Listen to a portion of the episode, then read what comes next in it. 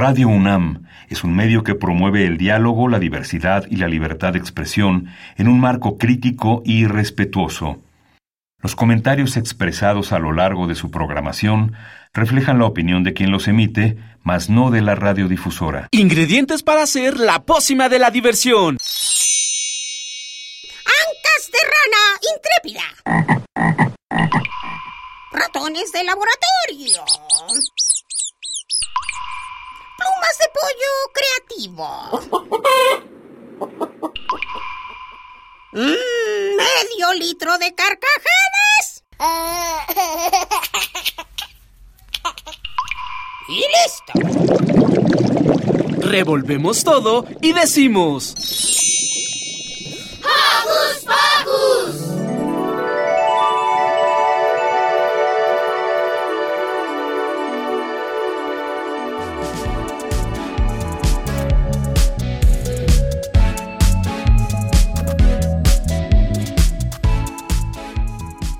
onda? Buenos días, Joco Escuchas. Espero que se encuentren muy bien. Los saluda Perla con un beso sonoro. Y yo soy Luz y los saludo con un choque de puño sonoro.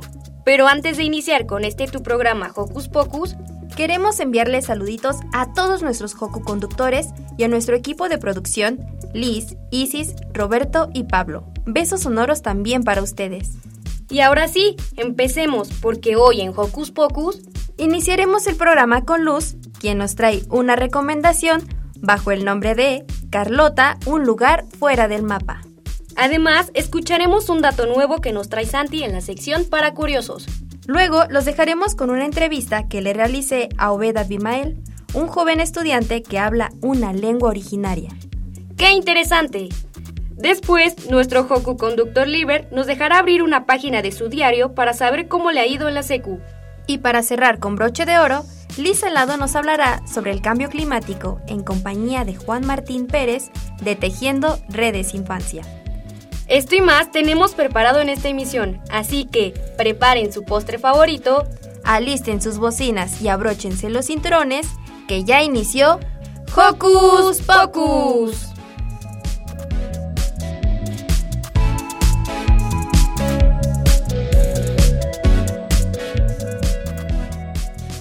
Recuerda que puedes ser parte de este y todos los programas a través de nuestras redes sociales. Puedes hacerlo desde tu compu, tablet o celular. Búscanos en Facebook como Hocus Pocus Unam. Regálanos un like, comenta nuestras publicaciones y mándanos tus sugerencias musicales. Aventúrate con nosotros y sé parte de esta comunidad sonora. Y para iniciar esta mañanita con mucha energía, escuchemos Tres Arañas con Norma Torres y Los Swingones.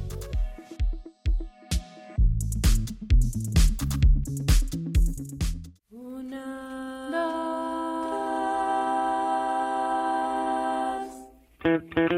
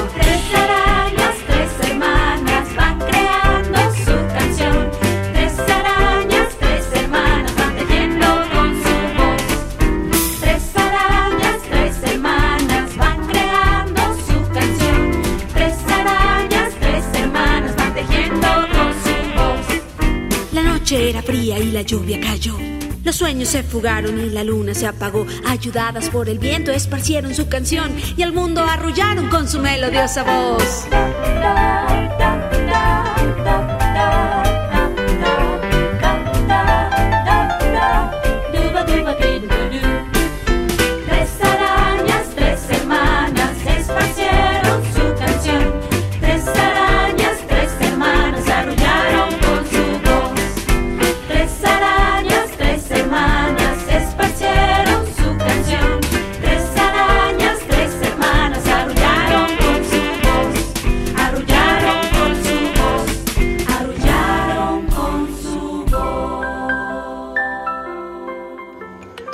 Pocus te invita a descubrir las actividades lúdicas, académicas, culturales y científicas que la UNAM tiene para ti. Carlota, un lugar fuera del mapa, es una puesta en escena para las infancias. Y Luz entrevistó a Yuleni Berti, directora de la obra, y a la dramaturga Alejandra Castro. Conozcamos todos los detalles a continuación. ¿Qué hacer este fin de semana? Ver, escuchar, sentir, reír, disfrutar. ¿Qué hacer en tu tiempo libre? Aquí te recomendamos. Hola, buenos días, Poco Escuchas. Les habla Luz Acosta y el día de hoy nos acompañan Alejandra Castro, dramaturga, y Yuleni Berti, directora del montaje Carlota, un lugar fuera del mapa. Este montaje nos invita a destacar la importancia de la solidaridad y el apoyo mutuo en la construcción de comunidades diversas y pluriculturales. Así que sin más, démosle la bienvenida a Alejandra y a Yuleni. Hola, ¿cómo están? Gracias, muy bien. Hola Luz, muchas gracias por invitarnos. No, gracias a ustedes por acompañarnos y estamos muy emocionados de tenerlas aquí para que nos cuenten un poquito de esta obra. Así que cuéntenme de qué trata, de qué va esta, este montaje. Va, sale. Va. Eh, pues mira, Carlota es una obra que nació y creció y existe como una exploración. O sea, la, la, lo que teníamos muy claro Yuleni cuando ella me invitó y cuando comenzamos a trabajar era temas enormes y grandes dudas que teníamos en la cabeza. Y creo que algo que se todo muy padre es poner todo esto en el, papel y después ahora con Yuleni en la escena. Sobre, por ejemplo, la identidad, eh, hasta dónde cuestiones como una nación determinan una identidad o hasta dónde eh, existe un valor intrínseco de la humanidad por el cual simplemente por existir ya deberías de ser algo que fuera apreciado y que fuera bien recibido. Y anecdóticamente hablando, Carlota es una niña que aparece en medio de un derrumbe y pues de por sí una ciudad se está cayendo, ella aparece y los ciudadanos que salen de esta ciudad dicen, no es nuestra, ¿no? Y tienen este conflicto de, oye, pues este, estamos nosotros en crisis como para ayudar a alguien que no se ve como nosotros, que no habla como nosotros, que no se comporta como nosotros. Y de ahí Carlota va progresando a tener esta misma circunstancia en mundos donde ella no cree o no, no conoce la idea de que el valor tenga esté ligado a cosas como naciones, etnias, religión. Y dice, pues yo solo existo, ¿no?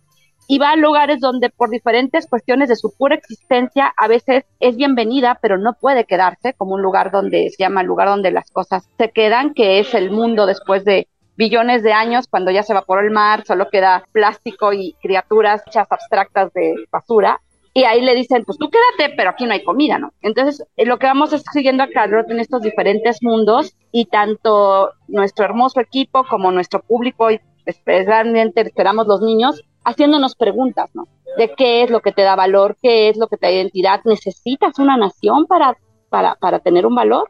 Más o menos por ahí va la cosa. Pues suena muy interesante lo que me acabas de platicar ¿Por qué, ¿Por qué tocar estos temas con, con, los pequeños, con los niños? Pues creo yo que, que en realidad es importante tocar estos temas y yo lo pienso a cualquier edad. O sea, en realidad nosotros queremos hablarle a los niños para que también lleven a sus tíos, a sus papás, a sus amigos, a sus hermanos adolescentes, que vayan porque creo también que mientras más pronto empiecen a hacerse estas preguntas los niños, pues van a llegar mejor a lo mejor a irse construyendo como, como adultos. ¿no? Recordemos que los niños en realidad son personas en construcción, como nosotros seguimos siendo, a la edad que tengamos seguimos este, construyéndonos. Entonces, que los niños esto de alguna manera se lo vean en un escenario y si, y si somos muy afortunados se hagan este tipo de preguntas, que son las preguntas que nosotros nos hicimos para poder llegar a este texto y para poder llegar a este montaje, creemos que, que, con eso estamos aportando algo para esta construcción de estos niños que les está tocando vivir muchísimas cosas y que son muy inteligentes en realidad, ¿no? Las infancias y por lo mismo es que hay que aprovechar ese momento para hablar de estas cosas y a lo mejor este, ahorrarles un poquito en el camino, en el sentido de, de que se puedan hacer esas preguntas desde pequeños. Claro, es importante abordarlo y ahora que lo mencionan, esta obra está dirigida tanto para niños como para la, los familiares, los amiguitos y todo el público que quiera asistir, ¿no? Así es. A, a, mí en otras entrevistas y todo me han preguntado mucho acerca de cuál es la diferencia para abordar una obra que vaya dirigida hacia los niños.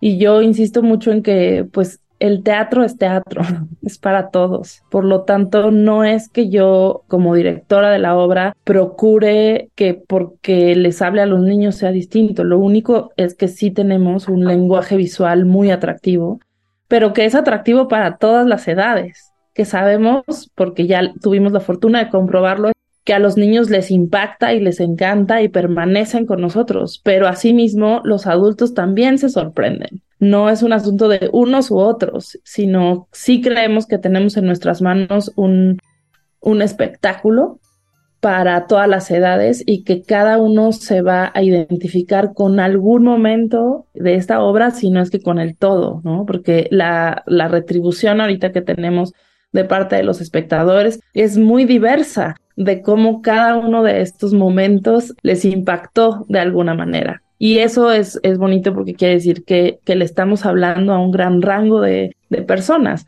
a niños que claro que todos quieren tomarse la foto con Carlota o piensan en Carlota y piensan por qué Carlota tiene el pelo rosa o dicen yo quiero una muñeca como Esperanza y le quiero poner otro nombre. Hay gente que me dijo, ¿cuál sería el nombre que yo le pondría a mi muñeca? Porque ahorita te, estamos este, spoilereando un poco la obra, pero hay una muñeca en esta obra que cobra vida y que cada niño le pone el nombre de lo que necesita en ese momento de, de su vida.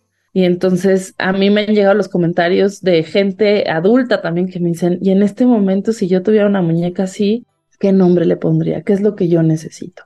Y eso es, es muy bonito, estamos recibiendo como mucho, mucho feedback este, muy interesante, pero sabemos que, que en realidad le estamos hablando a, ahora sí que a un rango muy amplio de, de seres humanos este, en construcción. Oye, pues suena muy interesante lo que me cuentas. Y justo hablando de los personajes, también es un espectáculo musical, entonces háblenme un poquito sobre el diseño sonoro, qué vamos a escuchar, qué va a haber. Este, pues mira, la verdad es una obra con muchísima música. De pronto le temo a decir que es un musical, pero tiene una música maravillosa que acompaña esta obra compuesta por un genio que todo el mundo debería de seguirlo y escucharlo, que se llama Iker Madrid, acompañado de Alejandra Castro, que está aquí que, que aportó mucho para las canciones. Hicieron una, unas canciones que son difíciles de sacar de tu mente y que van acompañando cada uno de los momentos del viaje de Carlota, que es nuestra protagonista. Pero creo yo que lo más importante o algo que quisiera mencionar es que cada una de las canciones en sí misma también tiene su propio mensaje. O sea, no solamente están solo las canciones como para ir acompañando a Carlota y porque se escuche muy bonito y porque la música es maravillosa, sí lo es. Van a salir bailando, ¿no? O sea, aparte hay como de todo y que van a salir muy conmovidos, porque aparte, o sea, desde el principio que Alejandra y yo hablamos de este proyecto, yo le decía, es que yo quiero que sea musical, y no en el sentido tal vez en el sentido coreográfico de que todo tiene que ser cantado, sino más bien de ciertos momentos la música tiene ese poder de entrar en nosotros y de llegarnos como mucho más directo al corazón, con mucha más potencia y como mucha más claridad. Eso es lo que se logra con la música de, de Iker. Pero aparte, cada una de las canciones, si tú las escuchas este, como unidad, tienen su propio mensaje y su propia contundencia de lo que queremos decir ya en el todo con este espectáculo. Yo a, a Yuleni la reconozco, no la conocía, la reconozco del Círculo de Cal de Bertolt Brecht, creo que ese es un punto de partida que tuvimos con Carlota, ¿no? Algo muy brechtiano, o sea, donde la música, Héctor Brecht decía esto al hablar del corte brechtiano, que era normalmente musical, la música lo que hace es tomar tu mensaje y llevarlo a un nivel donde pasa mucho más traslúcido que si yo me siento y te explico, es que hay que ser equitativos, no. Si te canto que hay que ser equitativos, es otra forma de hacer que el mensaje como que se te impregne porque la música llama y coincido con Luleni, el trabajo de Iker es una maravilla. Y entonces, eh, para adultos, para niños, para quien esté ahí sentado, la idea es esa, ¿no? Que el mensaje que sí viene en la canción se le meta así como una inyección. Entonces, y creo que se logra. Wow, pues todo lo que me cuentan suena muy interesante, muy padre. Joco, escuchas yo estoy emocionada, espero ustedes también lo estén. Así que compártenme la información para que los Coco Escuchas asistamos a la obra. Pues estamos sábados y domingos en el Teatro Helénico, que la dirección, si mal no recuerdo, es este, Avenida Revolución 1500. Está muy fácil llegar, la verdad. Estamos ahí sábados y domingos a la una de la tarde hasta el 17 de diciembre. Así que aprovechen para que no se la vayan a perder, porque yo creo que va a ser una muy bonita experiencia para toda la familia y un gran pretexto para pasar un día pues con un espectáculo que creo yo vale muchísimo la pena. Ver a una niña que se transforma este completamente, o sea, ahí la vemos cómo toma su fuerza, cómo se reconoce a sí misma, cómo al principio empieza con mucho miedo y con mucho temor de no saber quién es y de pensar que no tiene que no tiene un lugar y eh, conforme avanza la obra y se va a dar cuenta, se va dando cuenta que que tal vez ese lugar que ella necesita no existe, pero que si se hace en comunidad podemos construirlo todos. Eh, creo que ella va tomando más fuerza y más seguridad. Y eso también es un muy buen mensaje para nuestras infancias, para que vayan sabiendo que ellos en sí mismos tienen una fuerza, una posibilidad de, de proponer también ciertas eh, pues soluciones ante cosas que ellos ven y que perciben desde ahorita como injustas. Pues ahí lo tienen, Coco Escuchas. Los invitamos a que vayan y que se diviertan y disfruten mucho esta puesta en escena, asimismo que aprendan en compañía de su, de su familia o amigos, porque la verdad tiene un mensaje muy lindo y esperamos puedan ir a verlo. Con nosotros estuvo Alejandra Castro, dramaturga, y Yuleni Berti, directora de la obra Carlota, un lugar fuera del mapa. Muchas gracias por acompañarnos. Gracias a ti. Gracias por la invitación. Muchas gracias y continuamos con el programa. Comemos frijoles, comemos maíz, ejotes, pitayas, piñón, jinicuil, sabrosos insectos como el escamol y los chapulines, qué ricos que son, asaditos en el comal, no hay botana mejor.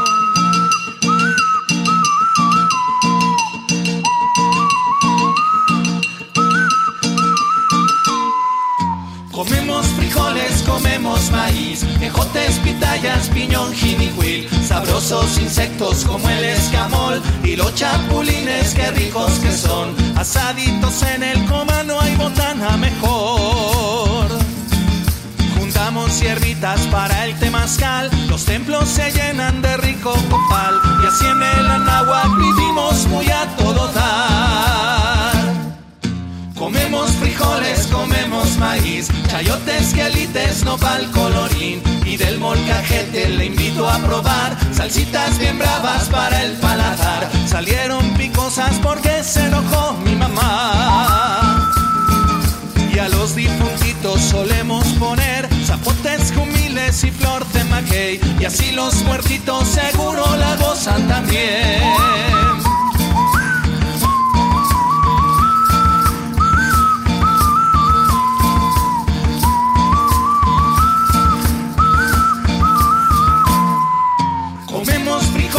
Comemos maíz, tamales, pinole, pipián, chipilín. Nos gusta la jícama y el girasol. Bebemos atole, bebemos pozol. Y así en el anáhuac le damos gusto al corazón. Tortilla y guasontle nos gusta almorzar y postre de tunas para rematar. Y así en el anáhuac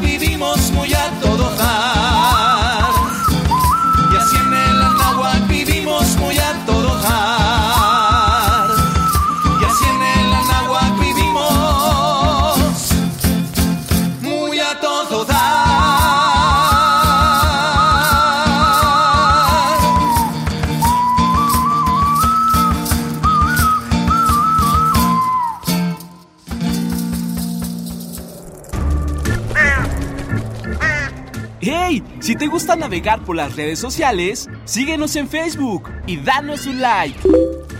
Encuéntranos como Hocus Pocus Unam.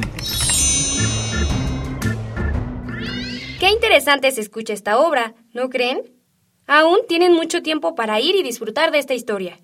Y ahora ha llegado el momento de darle una ojeada al diario de Liber. Así que escuchemos las anécdotas que preparó con mucho entusiasmo. Esto es Mi Diario Escolar. Con Liber Nahuali. La Bella Wolfana. Ese es el nombre de mi nuevo instrumento, la viola. Por si no recuerdas, diario, la última vez escribí sobre mis experiencias en el primer día de la escuela secundaria. Pero volviendo al tema, cuando regresamos a casa, inmediatamente abrí el estuche de Wolfana. Este instrumento no era como la guitarra, olía diferente, se veía diferente, sonaba diferente. Explorando a Wolfana, toqué una de sus negras clavijas y. ¡Ups! se soltó y la cuerda se destensó de golpe. Así que sin que nadie viera, la llevé a mi cuarto y vi millones y millones de videos sobre si esto era normal en las violas. Y luego de aproximadamente diez minutos logré reparar la clavija. Solo había que apretarla un poco. Pasé toda la semana adorando a Wolfana y cuidándola obsesivamente. Y un lunes, un lunes hermoso y mágico, llegó el momento de utilizarla. Y cuando tocó el timbre anunciando el inicio de clases, llegué muy emocionado al salón con la esperanza de aprender a tocar siquiera Estrellita ¿dónde estás? Pero no, no iba a ser tan fácil. Pasaron dos horas en las que mi maestra tuvo que afinar, armar y preparar los instrumentos. Y aún así faltó otra clase para que la maestra pudiera afinar mi instrumento, el de las violas y el de los tres chelos. Así que ese lunes me fui con Volfana tan nueva como cuando la compré. Y estaba un poco decepcionado. Por otro lado. ¿Sabías que las partículas subatómicas constituyen a los átomos que a su vez constituyen a las células y a sus organelos para formar múltiples organismos uni o pluricelulares aerobios o anaerobios con características generales que presentan los seres vivos como el paramecium caudatum o las amebas o el tardígrado? O las algas unicelulares o las levaduras o los cocos o los bacilos y las muchas más especies de protozoarios, así como los muchos demás seres unicelulares que habitan el mundo microscópico? Parece mucho, ¿verdad? Pero estos y más son los temas que vi la primera semana de clases en biología. Es abrumador, cansado, estresante, y me encanta. El próximo martes usaré por primera vez en mi vida un microscopio. Pero bueno, otro día te hablaré sobre las ramas de la biología como la zoología, la botánica o la microbiología. ¿Y sabías que la exobiología estudia la vida fuera del planeta? Ay, creo que me enamoré de la biología. No puedo esperar a que sea martes.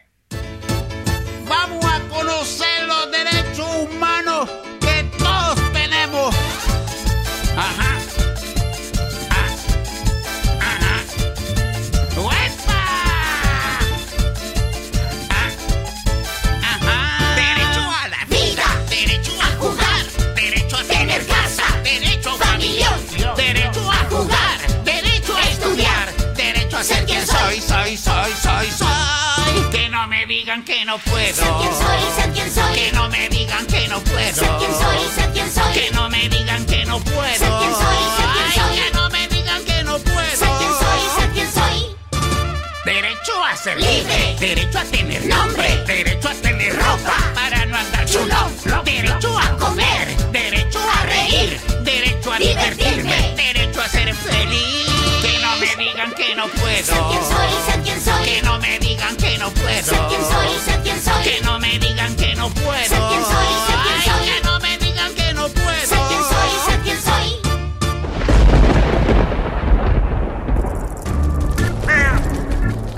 Chispas, radios y centellas. Estás en Hocus Pocus.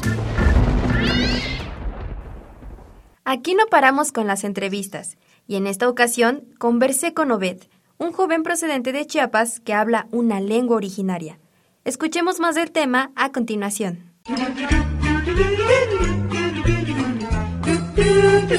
¿Listo micrófono? ¡Yeah! ¿Listo invitado? ¡Yeah! ¿Listas las preguntas? ¡Yeah!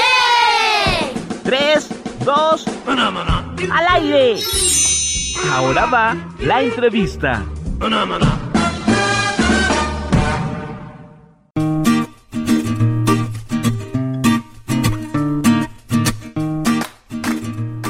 Escuchas, buenos días, espero que estén pasando una mañanita increíble. Les habla Perla Gatica y hoy les traigo un invitado muy especial.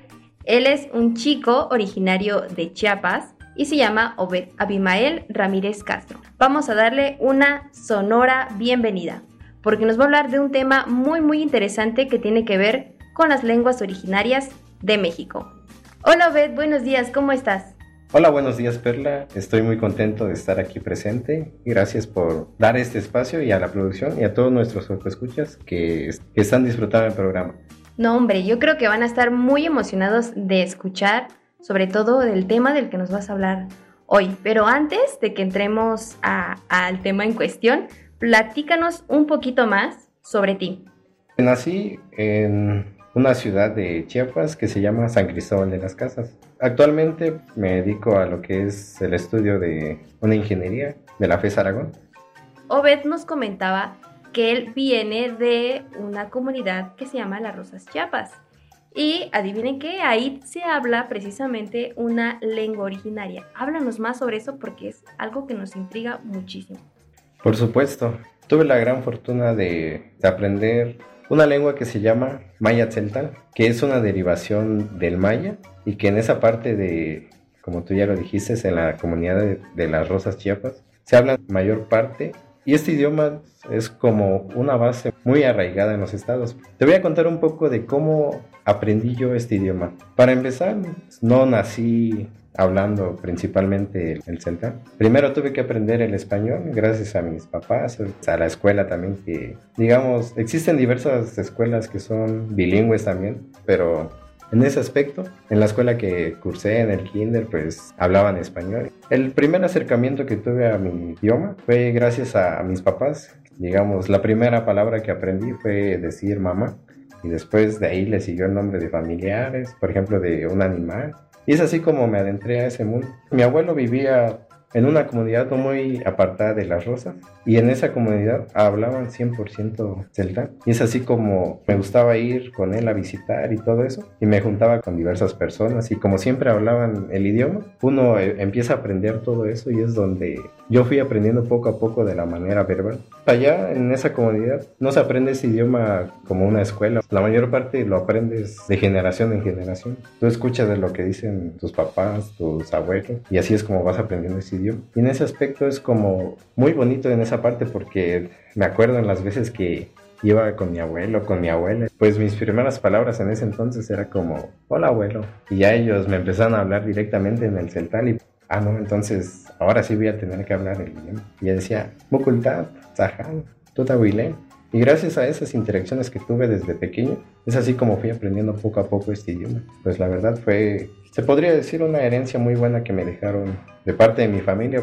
Ay, qué bonito todo lo que nos platicas, porque algo que para ti es totalmente normal, como hablar español o como la gente que es bilingüe y habla inglés y español, tú estás hablando una lengua originaria y de alguna manera estás reforzando el legado cultural. Ya nos platicabas que incluso hay escuelas bilingües donde se habla español y celtal.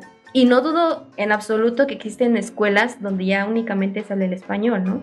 Y el hecho de que tú sigas practicando el idioma y lo sigas integrando a tu día a día, pues también es un parteaguas para que siga más generaciones aprendiéndolo. En tu familia, es decir, mamá, papá, demás, siguen hablando en celtal, o sea, cuando llegas con tu familia de vacaciones y los visitas, ¿se siguen comunicando de esta manera o hacen uso completo del español?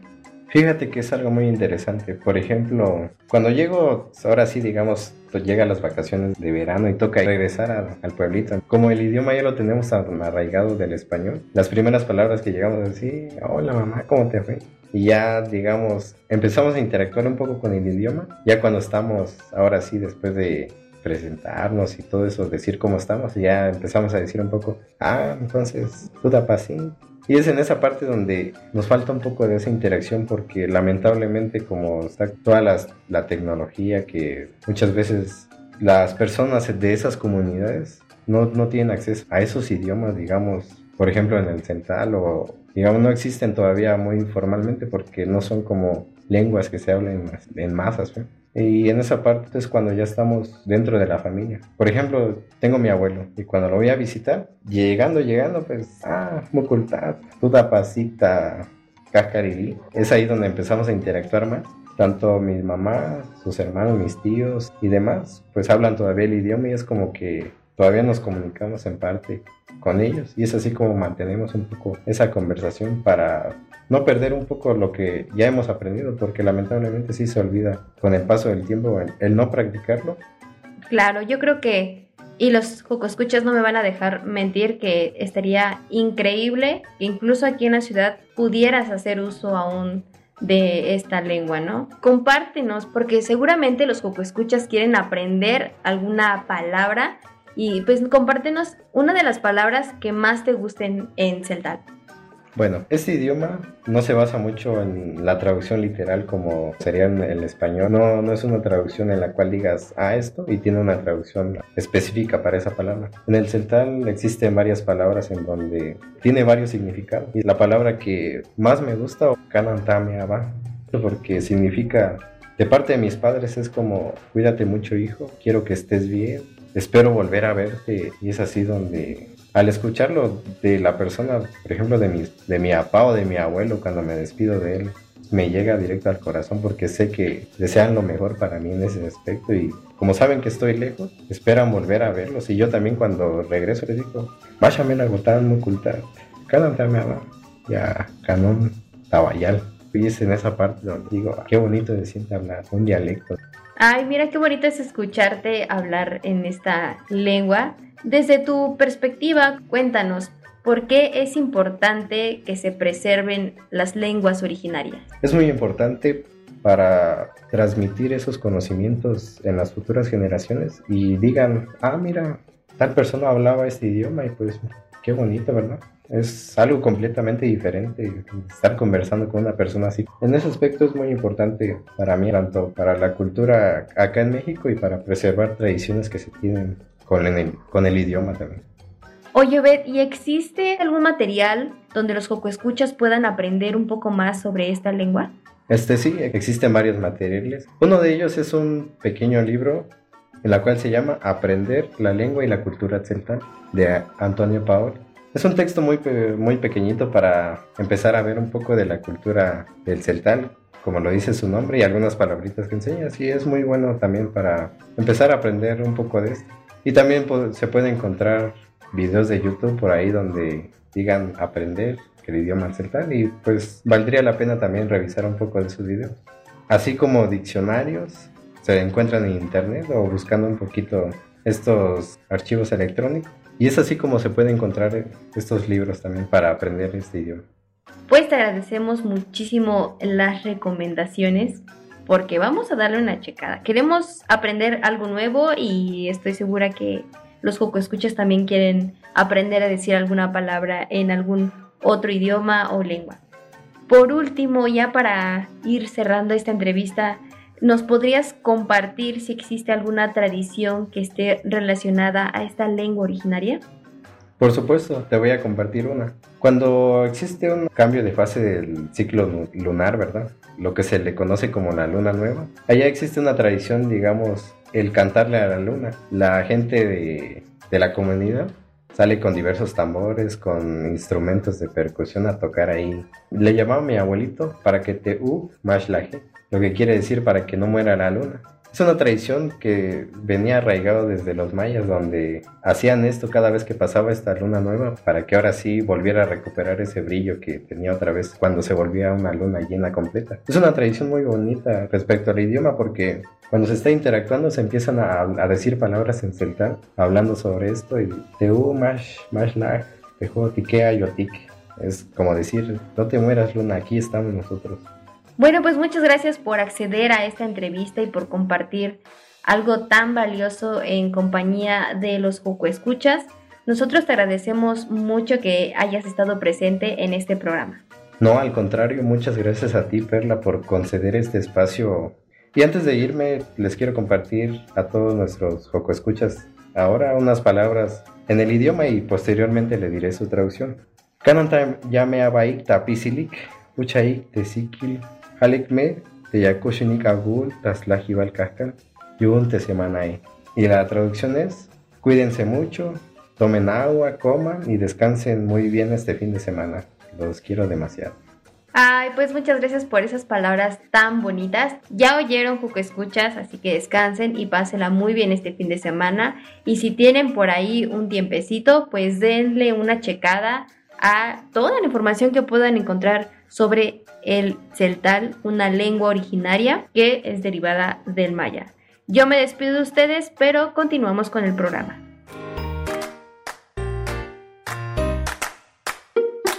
Hoy me desperté muy temprano a la mañana. Me tomé unos mates, me comí una tosta. Después saqué al perro, dimos vuelta a la manzana. Con unos limones una limona. Fuimos a una plaza, se cruzó una bicicleta. Hacía calor y había muchos con chanclet. Jugué a la pelota, metí un gol con la cabeza. Fue un día hermoso, estuvo lleno de sorpresa. Fuimos a una granja, había mucho olor a caca. No, caca no. Cabra, cabra. Era una granja con cabritas, re lindas eran. Había un caballo, una gallina y una vaca. Había una huerta con lechugas y tomate. Y un espantapájaros con pinta de atorrán. Hace un par de días fui a tocar con los Nilo.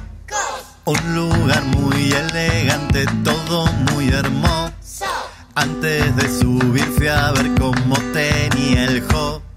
Me miré al espejo y vi que tenía un mo. Moco, qué asco. Pero miren si voy a subir a tocar con un moco así colgando. Moño, moño. ¡Adentro!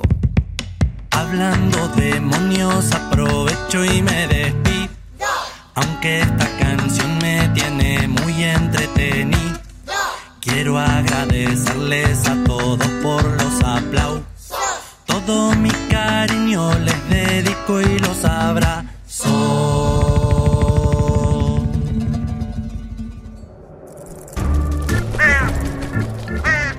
¡Hey! Sé parte de Hocus Pocus y busca nuestras redes sociales. En Twitter somos Hocus Pocus-UNAM y en Facebook Hocus Pocus UNAM. ¡Qué interesante! Por eso dicen que México es un país pluricultural. Sigamos conservando lo más bonito de nuestra cultura. Tenemos mucho por descubrir y aprender. Y hablando de eso, aprendamos más con Santi, que nos trae un dato nuevo con este para curiosos. Para curiosos. Para curiosos. Para curiosos. Para curiosos. Para curiosos. Para curiosos. Para curiosos.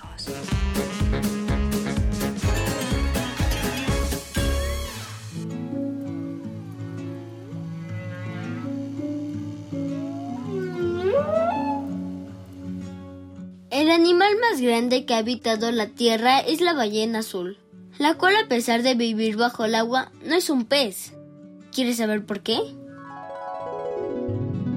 Hace más de 50 millones de años las ballenas caminaban sobre la Tierra, o más bien sus antepasados, los cuales eran mamíferos pequeños que usaban aguas poco profundas para ocultarse de los depredadores. Al pasar tanto tiempo en el agua, estos animales adaptaron sus dietas e incluso sus cuerpos para hacerlo todo en el agua. Con el paso de los años, estas adaptaciones dieron como resultado a estos enormes mamíferos que recorren los mares. Si bien viven de una manera muy similar a muchos peces, hay varias cosas que diferencian a las ballenas. Entre ellas, la más importante es que no ponen huevos, es decir, son animales vivíparos. También en lugar de usar branquias, estas tienen pulmones y tienen que salir a la superficie para poder respirar. Otra característica importante es que sus colas se mueven de arriba para abajo y no a los lados como las de los peces. Esto debido a que su cola viene de la columna de un mamífero. Todas estas adaptaciones hacen de las ballenas un caso impresionante en la evolución de las especies de nuestro planeta. Es por eso y por sus aportaciones al ecosistema marino que es importante cuidarlas y garantizar su estadía por muchos millones de años más.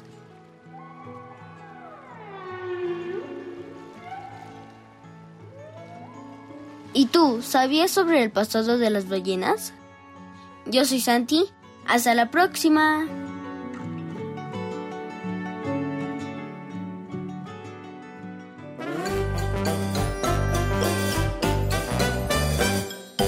En el fondo del mar, en el fondo del mar, en el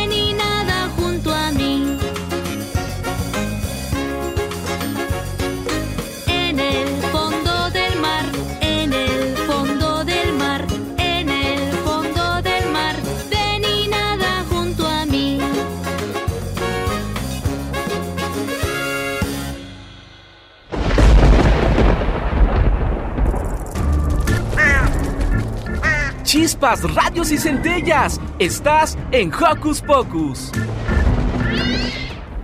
Oye, qué interesante, Santi. Ya casi se nos acaba el tiempo de esta emisión. Pero antes de despedirnos, escuchemos un sana sana sobre el cambio climático. Donde Lisa Lado conversó con Juan Martín Pérez, de Tejiendo Redes Infancia. Sana, sana, colita de rana.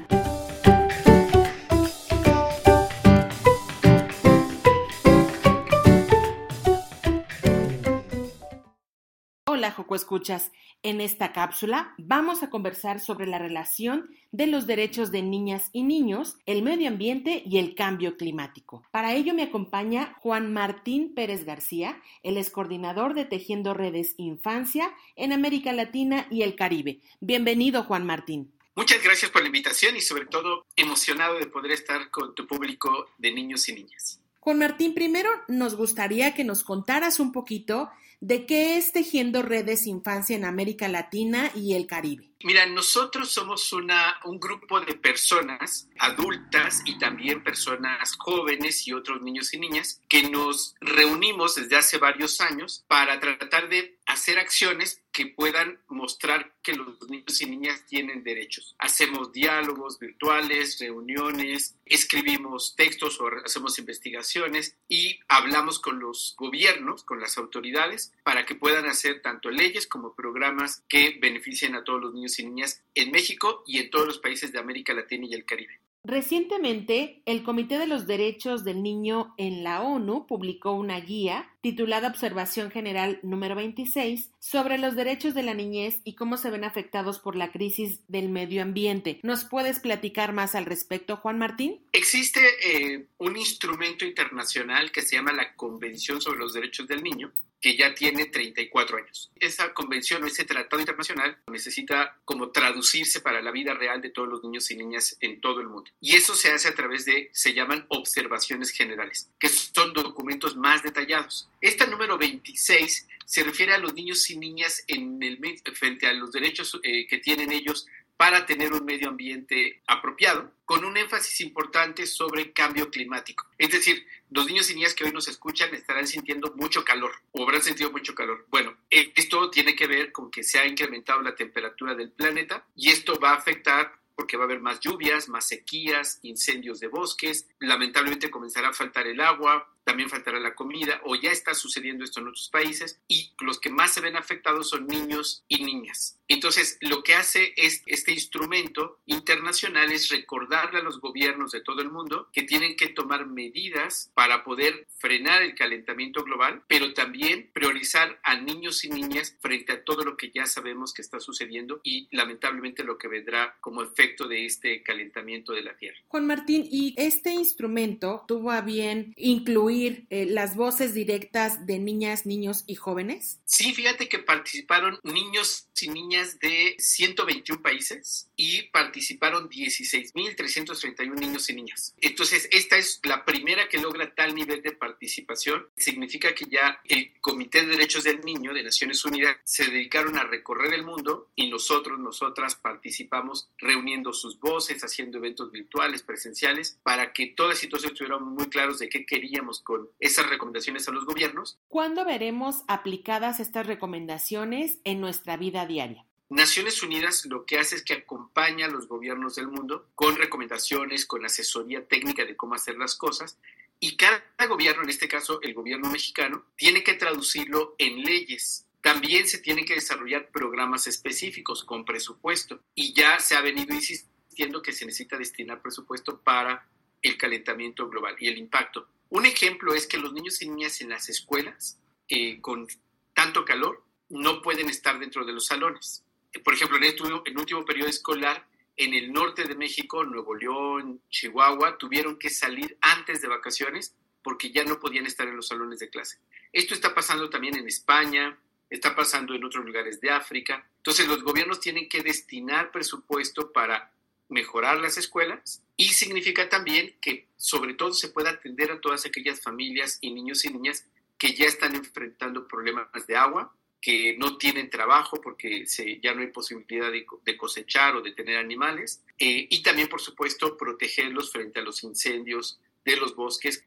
Y ahora viene la, la lucha donde pido que todas, los, todas las niñas y los niños, pues primero lean esta guía. Hay una versión, llamamos amigable, que es sencilla para poder conocer, que lo platiquen en la escuela con las maestras, los maestros, con sus compañeros. Y pueden en cualquier red social o navegador buscar Tejiendo Redes Infancia. Ahí vamos a tener información. También pueden buscarlo como eh, observación general número 26. Van a descubrir que hay cosas que ustedes ya han pensado, pero sobre todo que pueden hacer muchas cosas. Pueden buscar mi nombre en internet, Juan Martín Pérez García y ahí me van a encontrar y por supuesto yo encantadísimo de platicar con ustedes. Tenemos un espacio que se llama Nuestra Voz Cuenta, que son niños y niñas activistas que quieren hacer cosas, están invitadas, invitados para sumarse, pueden buscarlos en las redes, nos toman contacto y les vamos invitando a que se sumen con otros niños y niñas que ya están trabajando, están platicando entre ellos y ellas y están ya pues tratando de hacer cosas en su comunidad. Yo soy Liz, nos escuchamos en la siguiente cápsula de Sana Sana.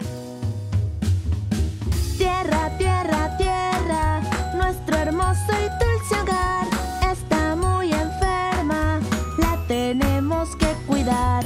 Y sus bellos mares no debemos de ensuciar para que estén azules y en ellos poder nadar. Tierra, tierra, tierra, nuestro hermoso y dulce hogar. Está muy enferma, la tenemos que cuidar. Y sus verdes bosques no debemos de cortar pues nos dan aire limpio para poder respirar.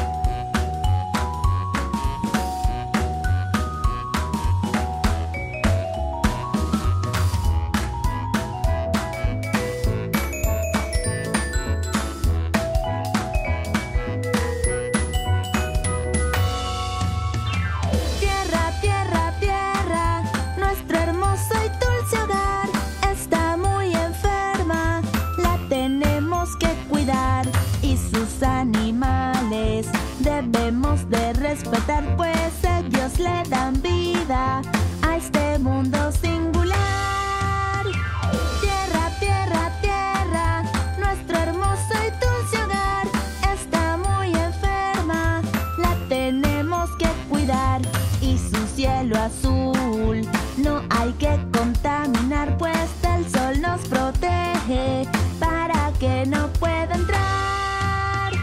Tierra, tierra, tierra, nuestro hermoso y dulce hogar está muy enferma.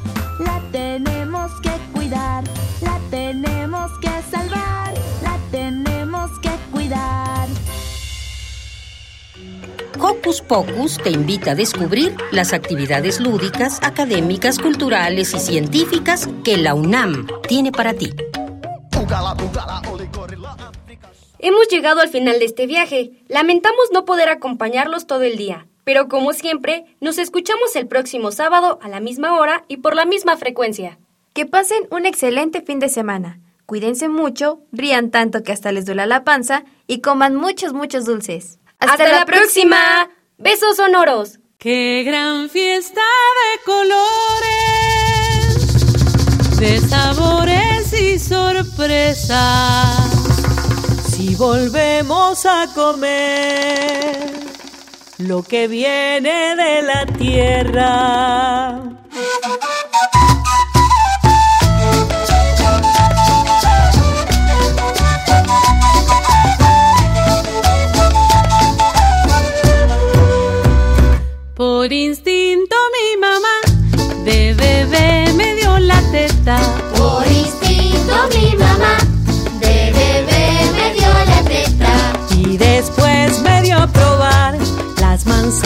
Manzanas y las peras.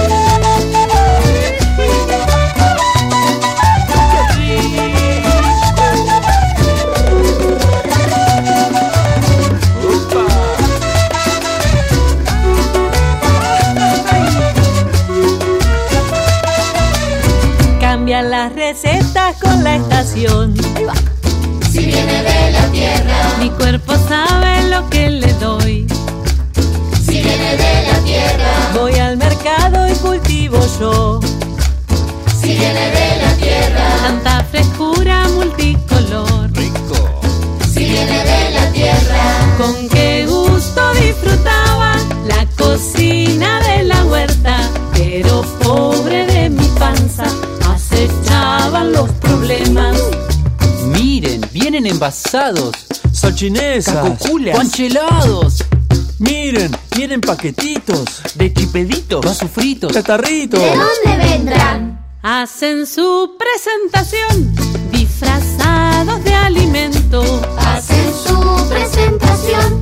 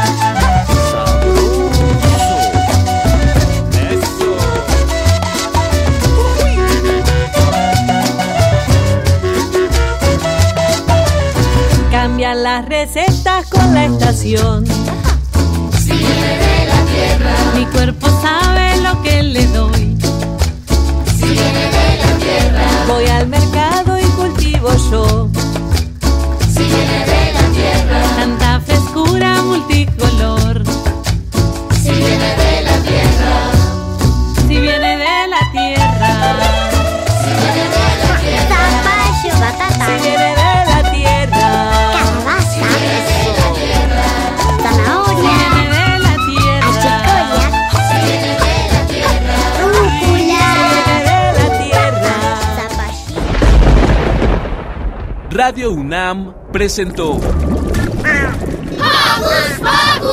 el espacio donde las niñas y los niños usan la magia de su imaginación.